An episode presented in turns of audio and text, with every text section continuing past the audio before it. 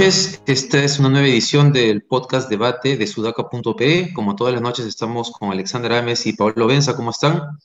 Hola, hola. Y hoy día vamos a arrancar con el tema que generó la primera o la segunda crisis del gobierno, del gobierno de emergencia, transición Sagasti, que es el tema agroexportador.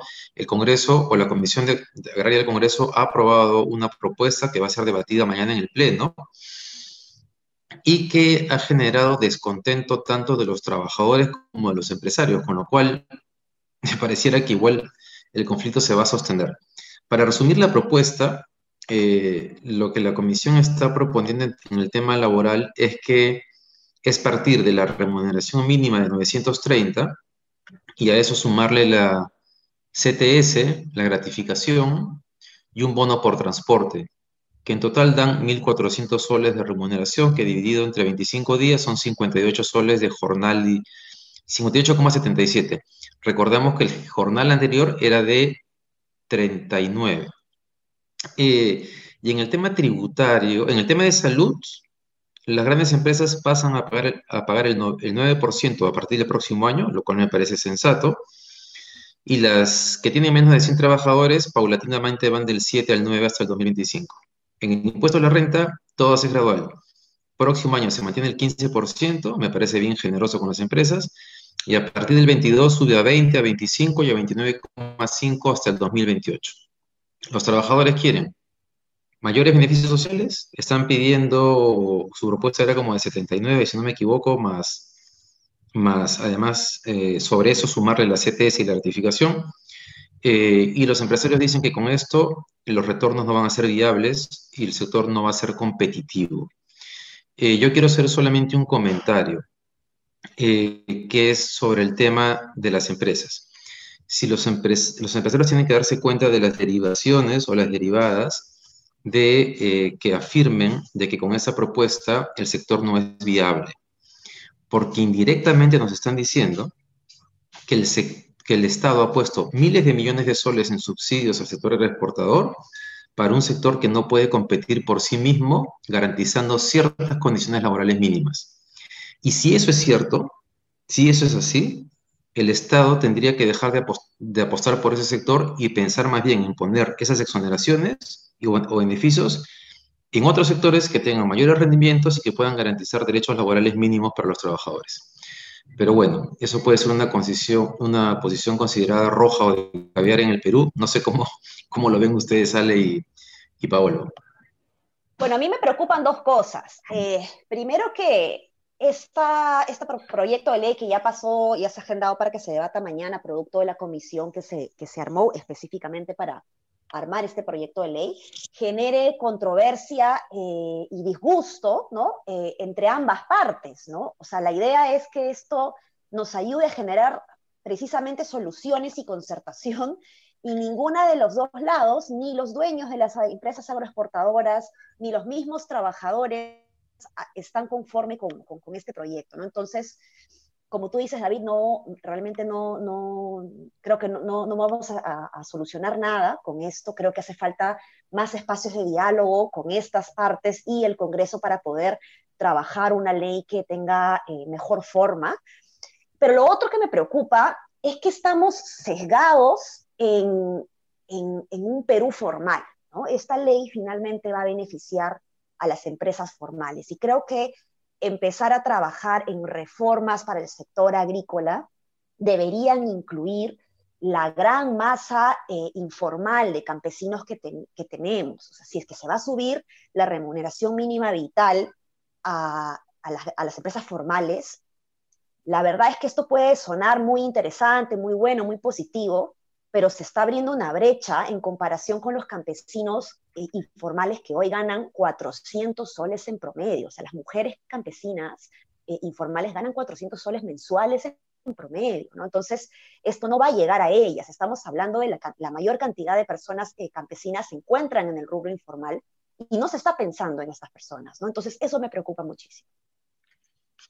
Elmer Cuba dijo en, el, en Canal N hace más o menos una semana que él, eh, digamos, como director del BCR y tal, él creía que no se debería exonerar del pago del impuesto total, del impuesto a la renta a las agroexportadoras, porque el sector tiene que ser competitivo por sí mismo, ¿no? Es un poco lo que, lo que dices tú, David, que es, eh, ya después de tantos años, si no puede ser eh, competitivo como sector, de repente deberíamos empezar a pensar si es que vale la pena subvencionarlo, ¿no?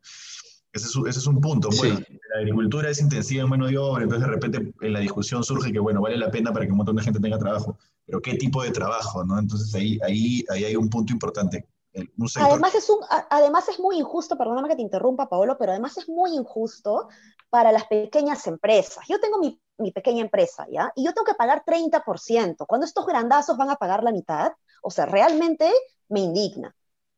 Es vergonzoso, en verdad es vergonzoso.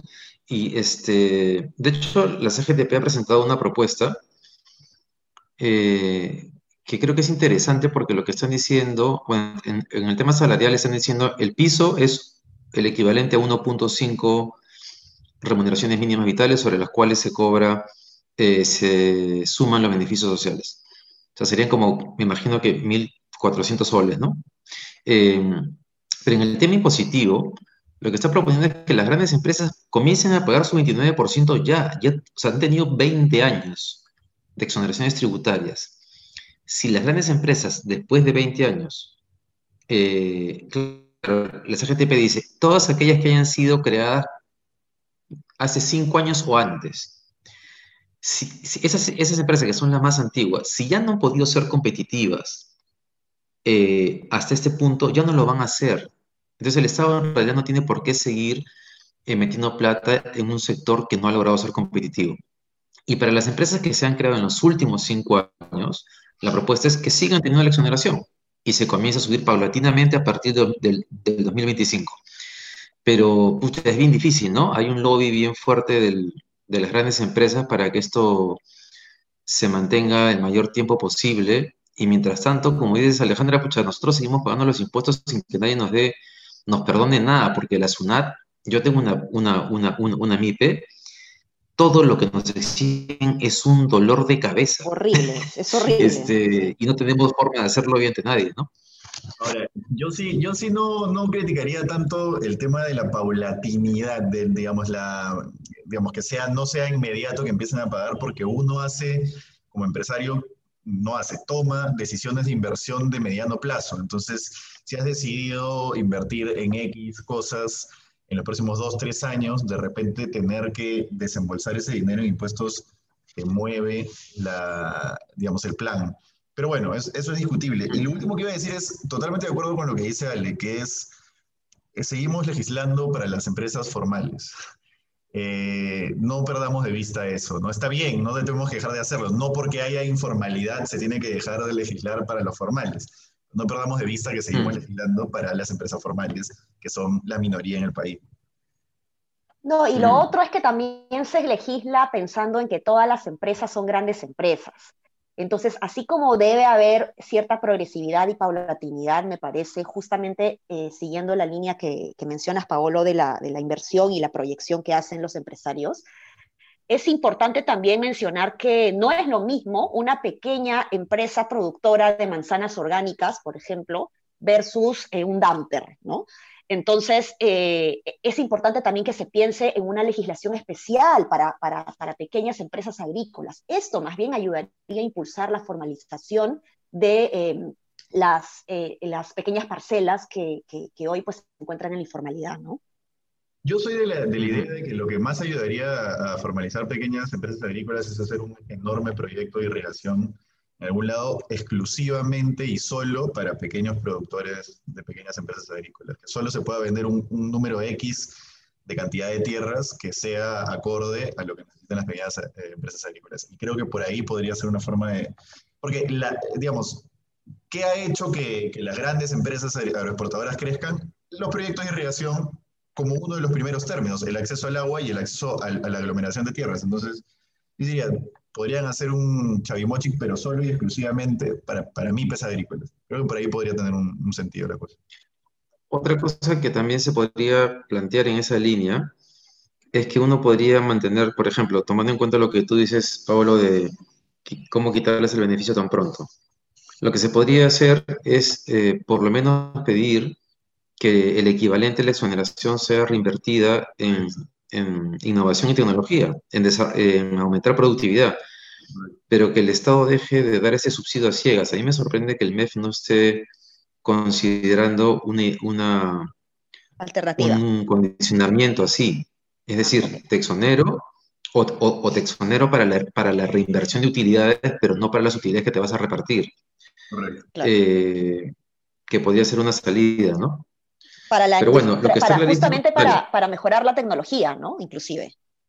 Exacto, para mejorar la tecnología. Te puede dar una exoneración mayor si inviertes en desarrollo de tecnologías que te reduzcan el consumo de agua. No sé, estoy diciendo cualquier cosa. Pero no, claro, cualquier cosa que se sentido.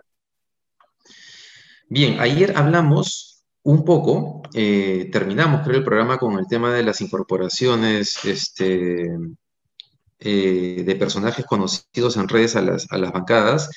Y ahora queríamos hablar un poquito del Partido Morado, porque parece ser el que más esfuerzo le está poniendo a llegar con una bancada sólida. Igual le pasó en el 2000, eh, no, en la última elección, pues, ¿no? Cuando cae PPK, cuando Vizcarra cierra el Congreso, viene las elecciones y el Partido Morado sorprende con una bancada, con muchos invitados este, buenos, y ahora parece ser el caso nuevamente. Entonces, más allá de las animadversiones que algunos tienen contra Julio Guzmán, en ese partido parece, haber una, una apuesta firme por una renovación eh, del Congreso, que es, que es una cosa que el Perú está demandando a gritos, ¿no? Como una necesidad urgente. Y una renovación además con gente eh, preparada, que se nota que es gente proba, ¿no? que no tiene ningún anticucho. Hasta el momento, ¿no? podemos este, estimar que no hay ningún anticucho detrás. ¿no? Entonces, creo que eso es, eso es muy importante, porque por lo general los partidos políticos suelen utilizar la cuota de invitados para colocar al que más plata puede poner. ¿no? Y en este caso Em, al parecer no ha sido así, sino que se ha invitado más bien en función a los logros eh, académicos profesionales que, pueden haber tenido en, líneas generales, ¿no? O por la muestra de probidad, integridad, compromiso con el país, etc. Es un buen punto. Ahora, yo, comentaba la vez pasada que el número de seguidores no es igual al número de likes, y ahí quiero hacer una, nobleza obliga, quiero hacer una pequeña precisión. Hablé sobre la candidatura de Eugenio de Medina, que sacó 798 votos eh, o 978, una cosa así, menos de mil. Pero la verdad es que él lo excluyeron. La verdad que fue tan intrascendente su exclusión que se me pasó por completo. Pero sí, lo, excluyeron. y ahora, Isaac Humala también fue excluido y sacó más de 30 mil votos. Entonces, igual ahí sigue siendo cualitativamente válida, como dice Boñó por la claro. ¿no? Pero, y sobre lo del Partido Morado, nada más un comentario que creo que, eh, que, me, que me hicieron, de hecho, a mí me pareció súper inteligente, que es. Eh, uno, uno, cuando define cómo encarar una campaña tiene que entender que la gente que va a invitar a su lista o tiene una de dos funciones. Una es consolidar tu base de votantes, otra es ampliar tu base de votantes. Yo creo que con las invitaciones que está haciendo el Partido Morado está consolidando una base de votantes, pero no está ampliando una base de votantes. Hizo tuvo muy buenos invitados en el Congreso anterior, Alberto de la Bunde, Guino Costa, etc. En el Congreso actual, mejor dicho, en la elección anterior. Eh, pero aún así su bancada no fue muy grande y creo que ese fue su error. Es decir, y para decirlo en palabras bien simples, siguió apuntando al mismo grupo de limeños más o menos adinerados, más o menos blancos de, de, de Lima, ¿no? Entonces, yo no sé si, ahora quizás ahora sus invitados son un poco más diversos, pero no sé si igual hacer esa lista de invitados eh, sea ampliar tu base de votantes y no solamente consolidar tu base de votantes. Entonces creo que por ahí me hicieron ese comentario, me pareció muy inteligente. No tengo forma de evaluarlo cualitativamente, eh, cuantitativamente, mejor dicho, numéricamente, pero me tinca que va por ahí.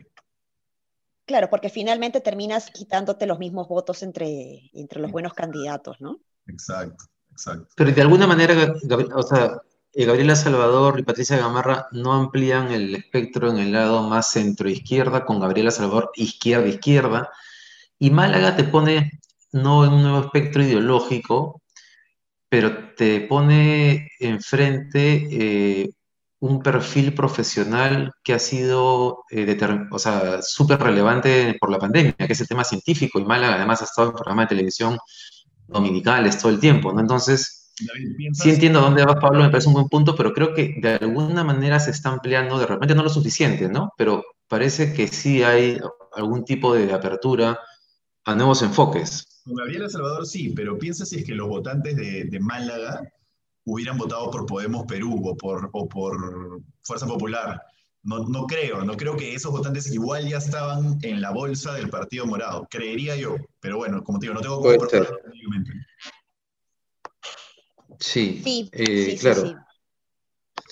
de, claro, ya, ya, podrían estar en la bolsa del Partido Morado, tal vez de Verónica Mendoza, y no sé si de Forsyth, ¿no? Mm, Difícil decirlo, pero también es como, parece que no tuviésemos otras alternativas que damos la vuelta sobre esas tres o cuatro, ¿no?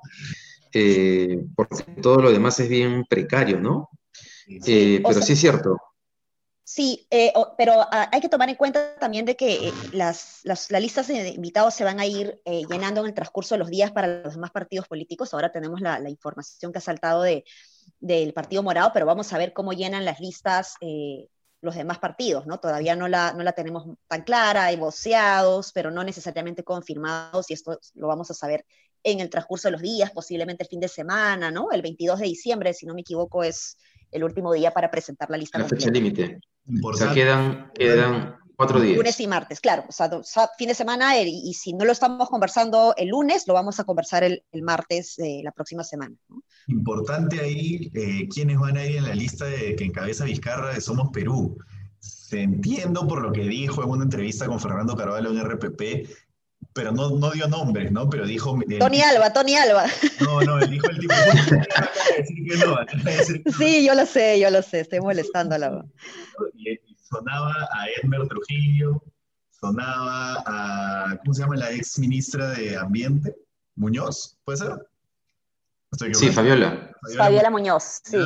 sonaba Fabiola Muñoz y alguien más que se me está, se me está escapando ahorita de la memoria. Pero bueno, eh, importante saber quiénes lo van a acompañar, ¿no? Quiénes van a estar en esa lista y si van a sumar o no votos. Edmer Trujillo, de arranque, yo creo que no suma ni un voto y por ende, por, por el contrario, resta votos, pero bueno. Oye, hablando de Vizcarra, un comentario así de pasada que él ha tenido un teflón tan grande con la, con la ciudadanía en términos este, de aprobación. ¿Ustedes creen que el roche de las vacunas sí termina impactando?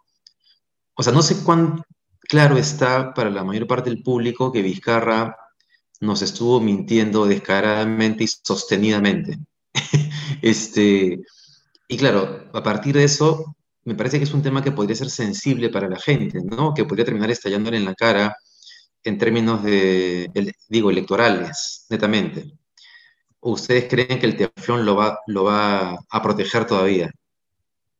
Yo creería. Mira, yo te. Dale, dale, dale. dale. Yo, yo tengo dos hipótesis. Eh, la primera es que es posible de que, eh, o sea, si es que, si es que Sagasti es capaz de señalar y actuar políticamente, porque lamentablemente los políticos hacen esto, él ha actuado en, su última conferencia de prensa como un diplomático, pero si, si decide empezar como un político y decide decir, esto pasó porque el presidente anterior cometió tales y tales errores, y bueno, esto y de todas maneras involucra también definitivamente a la ministra eh, de Salud, ¿no? que es la que continúa. Eh, yo creería que, que, sí, ¿no? pero en la medida en la que el discurso de Sagasti cambie, porque creo que todo depende de él o de las investigaciones que, eh, puedan salir más finas alrededor de eh, lo que sucede dentro del gobierno. ¿no? La segunda hipótesis que tengo es que eh, es posible de que si la negociación con las vacunas no logra solucionarse en el primer trimestre del año, esto más bien le va a caer a Sagasti y eh, ya no, y, se va a diluir la responsabilidad de Vizcarra, me parece. Hmm. Un apunte chiquito, que es que yo creo que Vizcarra tiene un, es el, es, que es el mismo fenómeno que Fujimori, ¿ya? Entonces tú a los fujimoristas le puedes decir, pero es un asesino, pero es el autor mediato de masacres. Igual lo siguen queriendo y es, creo que aplica algo muy parecido con Vizcarra, que es ya la gente aceptó que él no es un ejecutor, que no es un buen gestor, que no ha gestionado la pandemia, igual lo siguen queriendo. No sé, no sé si, si la vacuna puede cambiar eso. Para, en, mi caso, a mí me molesta mucho, pero no sé si para la mayoría de personas. Ahora que dicen eso... A, Vizcarra lo hemos tenido almorzando en nuestra casa varios meses, ¿no? Eh, pues se convirtió en, el, en el rey de mediodía, ¿no? Es verdad, es un nivel de exposición que ningún presidente ha tenido jamás, ¿no? Eh, ahora, ahora, ahora que, mencionabas, Alejandro, el tema, el tema ese de si Sagasti va a visibilizar o no que el gobierno anterior estuvo mintiendo, eh, José Alejandro Godoy me hizo un comentario a raíz justamente de uno de los podcasts que él creía que Manín Sagasti no lo estaba haciendo porque eh, Salaverry y Vizcarra lo, lo podían acusar de estar interfiriendo en la campaña, desprestigiando a otros candidatos. Entonces, que su silencio, que, el silencio de Sagasti lo iba a sostener no solamente por Macetti, sino para que no lo acusen de estar beneficiando indirectamente al Partido Morado. y es una hipótesis, eh, sí, es, es, una hipótesis este, importante, ¿no? Sí, sí, sí. Em, y claro, y también todo depende si es que la segunda ola en verdad viene con todo o no.